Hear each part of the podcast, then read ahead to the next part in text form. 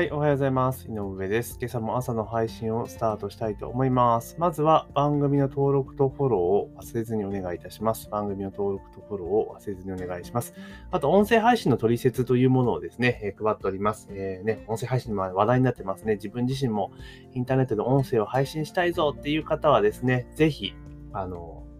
音声の概要欄にね、リンクを貼っておきますので、そちらの方から、えー、ダウンロードしていただけたらなというふうに思います。え今日のお話はですね、政府企業のテレワーク率開示を求めるという記事がありましたので、まあ、それについてお話をしましょうというところです。で、記事によると、政府は企業がどの程度テレワークを導入しているか、実施率を公表するよう経済団体に呼びかけた。西村経済再生担当大臣は、経済団体の代表らとテレビ会議を行い、平日の人流を減らすために、企業の出勤者の7割削減を目指すとともに、テレワークの実施率や取り組みの内容について、それぞれホームページなど公表をするようにと、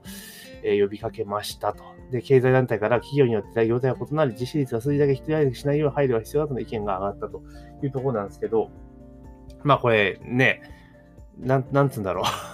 公表してどうすんの？っていう話ですよね。あの、例えばその企業がね、まあ、いい顔したいから、うちは7割で8割です、みたいな感じで公表するかって言ったら、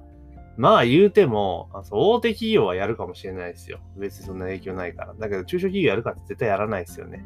っていうところで、まあだからこう7割減らしたいんだったら、もうテレワークを7割導入したところは法人税をなんか削減しますよとかいう目の前に餌をぶら下げないと、あの、無理っすよね。うん、気合と根性とか、そういうのだけでやろう、乗り切ろうとしてるのはそもそも無理だと思いますし、で数字だけをね、ホームページに出してしまうと、やっぱり数字が一人歩きしてしまうじゃないですか。で、結局今の流れでいくと、その数字だけを見て、あの会社はけしからんって SNS で叩く人たちは出てきちゃうんですよ。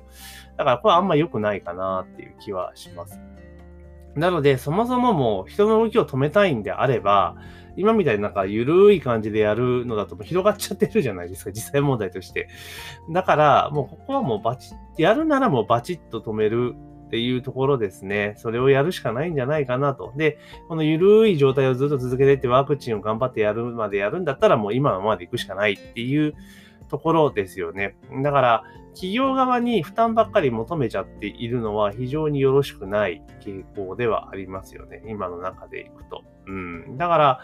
もうそれこそ本当に人流を抑えたいんであれば、もう手続きとかなしで、うちはテレワーク7割やってますよっていうところをちゃんと、まあ申請すれば、その確定申告の時申請すれば、まあその際の法人税は免減しますよとかね、えー、事業税金だ、法人住民税は減免しますよ、みたいなことをやるとかね、うん、したらいいんじゃないかなというふうに思いますけどね。一番いいのは消費税減税しちゃうのが一番早いと思うんですけどね。その、なんだろう、テレワーク7割やっているところはっていうところかな。まあそんな形で、なんないとやっていかないと、ただ単純に本当になんか掛け声だけでやろうとするのはちょっと無理があるかなというふうに気がします。で、テレワークもやっぱりその、なんていうかな、あの、結局ね、テレワークをすることによって、企業はめちゃめちゃメリットがあるじゃないですか。ね。あの、これが広がっていけば、オフィスも借りなくていいし、大きいオフィスもいらないし、まあ、必ずしも利便性の高いところに事務所を構える必要はなくなるじゃないですか。で、各、えー、地方とかもね、そんな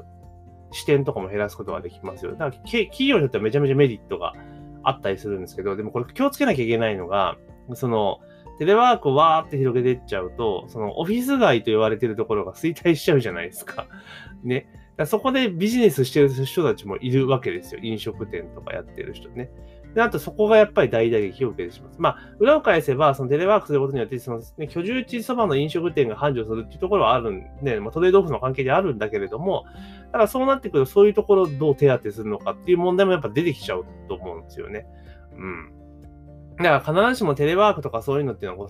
平均に一気にドカンってやるのはちょっと現実的ではないのかなという気はします。もちろんその、なんて言ったら効率とかそういう面を、その、分かっている企業、ね、経営者さんとかはどんどん推進していくと思うんですよ。ほっといても。だってその方が利益上がるし、効率上がるし、あの、働かない社員を見える化できちゃうから、なんかすごくプラスにはなると思うんですよね。だけどこれ政府主導で、こう、エイヤーで行くぞってなっちゃうと、まあ、そういったそのオフィス街の、あの、店舗とかね、え、そういう状況っていうところを、ちょ、何らかの手当というか策を用意しておかないと、まあ、ちょい厳しいのかなというところですよね。まあ、あとはこう、なんか、行政主導で、いきなりこうね、一過性を持って、こう、なんつうの、テレワーク化とかさせたとしても、またしばらくしたら元に戻っちゃうことだってあるわけじゃないですか。ね。そういうこともあるから、もうだから未来英語テレワークを実践している企業に関しては、ね、あの、例えば法人税を減免しますよとかいうふうにしてたらいいのかなっていう気がしますよね。だって、法人税減免するっていうことでいけば、その、なんつうのかな、おみその、企業に入る利益が増えるわけじゃないですか、ね。キャッシュフローは増えるわけですよね。うん。だからそうすると、まあ、それを新たなことに投資をしていったりとかするってことにもつながるわけですから、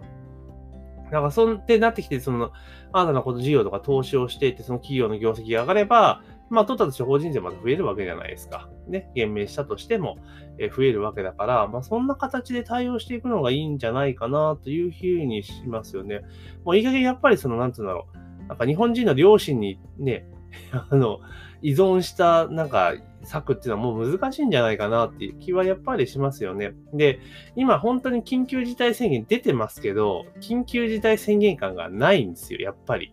昨年の5月、4月、5月と比べるとやっぱ全然違いますよね。人の動きが。だって経済動いてるし、みたい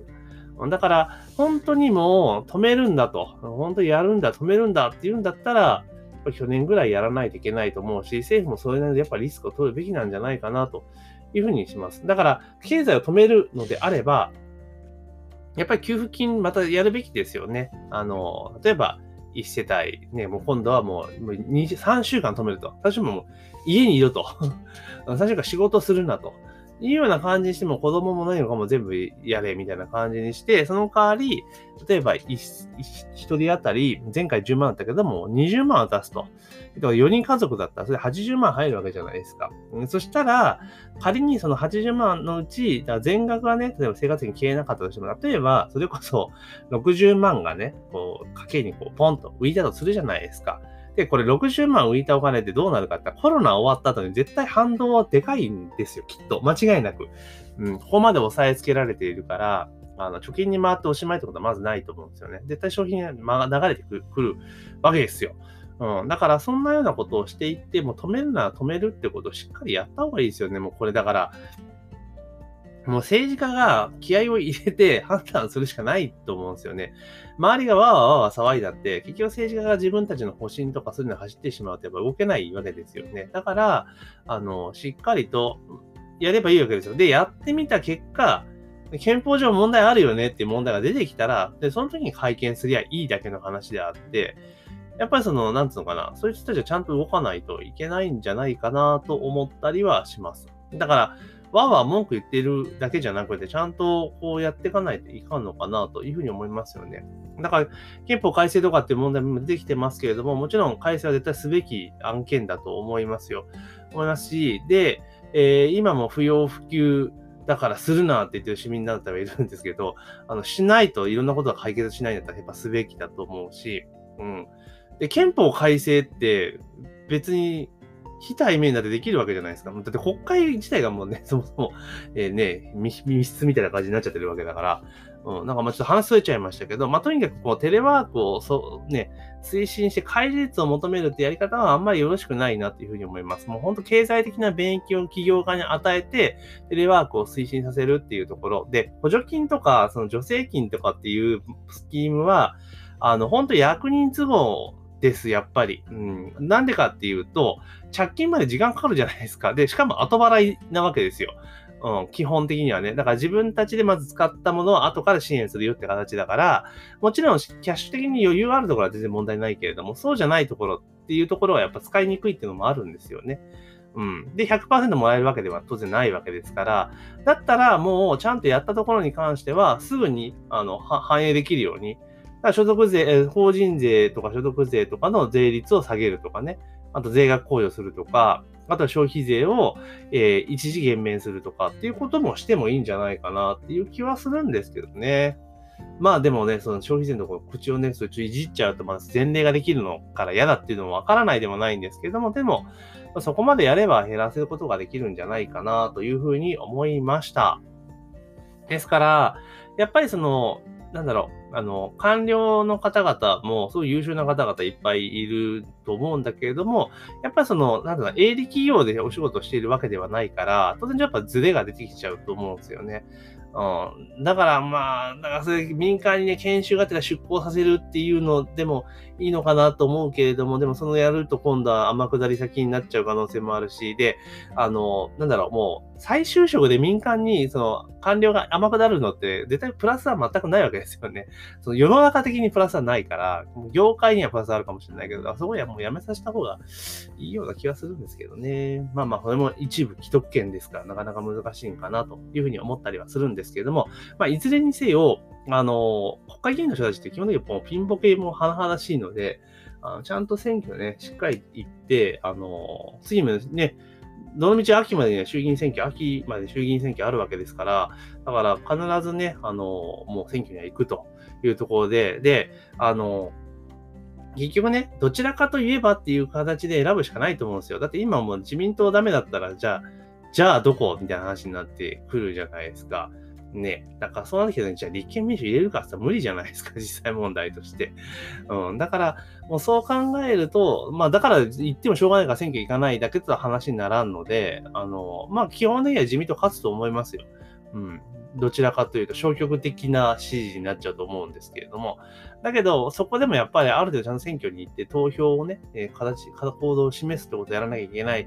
けれども、でも、あの、立憲民主党とかそういうとこ入れちゃうと結構大変なことになっちゃうので、まあ、やらない方がいいかなというふうに思ったりはしています。というところで、ちょっと話最後されちゃいましたけれども、まあ、基本的には、その政府のテレワークの開示率を求めるというところでは、あんまり問題解決にならんじゃないかなというふうに思いました。で、まあ、なので、本当に企業にね、テレワーク化を推進させたいと思うのであれば、もっと目の前に人参をぶら下げるべき、手軽に使えるね。あとは同時にやらなきゃいけないのは、テレワーク推進によって、そのオフィス街とかの、まあ、いろんな弊害とかも出てくるから、そこにどう手当てするかっていうのも合わせて考える必要があるかなというふうに思いました。というところで、えー、今日の配信はこんな感じなんですけども、ぜひね、番組の登録とフォローを忘れずにお願いいたします。番組の登録とフォローを忘れずにお願いしますというところと、あと音声配信の取説というものを配っておりますので、ぜひですね、えーえー、あなたも音声配信始めたいぞっていう方は、ゲットしていただけたらなというふうに思っております。というところで、本日の朝の配信は以上とさせていただきます。今日も一日頑張っていきましょう。